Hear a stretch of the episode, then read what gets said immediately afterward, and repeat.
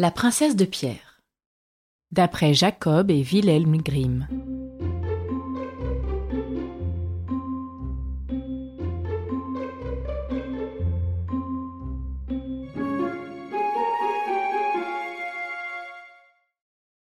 Deux princes partirent un jour à l'aventure vers de lointaines contrées.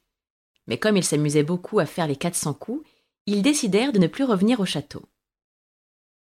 Leur petit frère, qui se faisait du souci, décida de partir à leur recherche. Lorsqu'il les trouva enfin, ils se moquèrent de lui. Ah Une chance que tu sois venu, petit frère, car nous n'aurions jamais pu nous débrouiller seuls. Tu es tellement plus intelligent que nous. Mais ils acceptèrent quand même de l'emmener avec eux. Ils reprirent donc la route tous ensemble, et un jour, au détour d'un sentier, ils aperçurent une fourmilière. Le plus vieux voulut la fouiller et voir comment les petites fourmis apeurées se précipitèrent au dehors, transportant leurs œufs pour les mettre en sûreté. Mais le plus jeune dit Laisse donc ces animaux en paix. Je ne peux pas supporter qu'on les dérange. Ils continuèrent et arrivèrent au bord d'un lac sur lequel barbotait un très grand nombre de canards. Les deux plus vieux voulurent en attraper quelques-uns et les faire cuire, mais le plus jeune, ne les laissant pas faire, et leur dit Laissez donc les animaux en paix, je ne peux pas supporter qu'on les tue. Plus tard, ils trouvèrent une ruche d'abeilles qui était tellement remplie de miel qu'elle en débordait.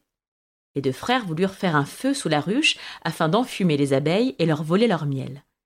Mais le plus jeune les en empêcha encore et leur dit Laissez donc les animaux en paix. Je ne peux pas supporter qu'on les brûle. Finalement, les trois frères arrivèrent à un château ensorcelé. Une méchante sorcière avait transformé en pierre toutes les plantes, tous les animaux et tous les gens de ce château, à l'exception du roi. Elle avait épargné le roi, car elle voulait qu'il souffre de voir ses trois filles dormir d'un sommeil de pierre. Les trois princes se dirigèrent vers la porte du château et regardèrent à l'intérieur par un petit trou. Là, ils virent un homme gris et triste comme la pierre assis à une table. C'était le roi. Ils l'appelèrent une fois, puis une seconde fois, mais le roi ne les entendit pas. Ils l'appelèrent de nouveau. Là, il se leva, ouvrit la porte, et, sans prononcer un seul mot, les conduisit à une table couverte de victuailles. Lorsque les trois princes eurent mangé et bu, qu'ils furent rassasiés et repus, le roi leur montra leur chambre et ils allèrent dormir. Le lendemain matin, le roi vint auprès du plus vieux des princes, lui fit signe de le suivre et le conduisit à une tablette de pierre. Sur cette tablette se trouvaient trois inscriptions, chacune décrivant une épreuve qui devait être accomplie pour que le château soit délivré de son mauvais sort. La première disait Dans la forêt, sous la mousse, gisent les mille perles des princesses. Elles doivent toutes être retrouvées avant le coucher du soleil. S'il en manque ne serait-ce qu'une seule, celui qui les aura cherchées sera changé en pierre. Le prince partit donc dans la forêt et chercha durant toute la journée. Mais lorsque la nuit tomba, il en avait seulement trouvé une centaine. Il arriva à ce qui était écrit sur la tablette, il fut changé en pierre. Le jour suivant, le second prince entreprit à son tour de retrouver les perles.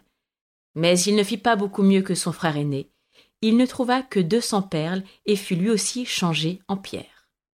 Puis, ce fut au tour du plus jeune de chercher les perles. Mais c'était tellement difficile et cela prenait tellement de temps qu'il se découragea. Il s'asseya sur une roche et se mit à pleurer. À ce moment, la reine des fourmis, à qui il avait un jour porté secours, surgit avec cinq mille autres fourmis. Les petites bêtes cherchèrent les perles, et cela ne leur prit guère de temps pour qu'elles les retrouvent toutes et qu'elles les rassemblent en un petit tas. Fort de son succès, le jeune prince s'attaqua à la seconde épreuve. La clé de la chambre des princesses gît au fond du lac. Elle doit être retrouvée avant le coucher du soleil. Si ce n'est pas le cas, celui qui l'aura cherchée sera changé en pierre. Lorsqu'il arriva au bord du lac, les canards, qu'il avait un jour sauvés, barbotaient encore. Ceux-ci plongèrent dans les profondeurs du lac et rapportèrent la clé au prince. La dernière épreuve était la plus difficile de toutes. Parmi les trois filles du roi, il en est une qui est plus jeune et plus gentille que les autres. Elle doit être reconnue avant le coucher du soleil. Celui qui se trompera, celui-là sera changé en pierre. Mais les trois princesses se ressemblaient toutes comme des gouttes d'eau. La seule chose qui permettait de les distinguer était qu'avant d'être changées en pierre, elles avaient mangé chacune une sucrerie différente. L'aînée avait mangé un morceau de sucre, la deuxième un peu de sirop, la plus jeune une cuillère de miel. C'est alors qu'arriva la reine des abeilles, dont la ruche avait un jour été sauvée par le jeune prince. Elle se posa sur les lèvres de chacune des princesses pour y goûter les cristaux de sucre qui s'y trouvaient collés. Finalement, elle s'arrêta sur les lèvres de la troisième, car elle avait le goût du miel. C'est ainsi que le jeune prince put reconnaître la plus jeune des princesses. À ce moment-là, le sort fut levé. Toutes les plantes, tous les animaux et tout ce qui avait été changé en pierre reprirent vie, et les trois princesses se réveillèrent. Le jeune prince épousa la plus jeune et devint le roi après la mort de son père, tandis que ses frères marièrent chacun une des deux autres princesses.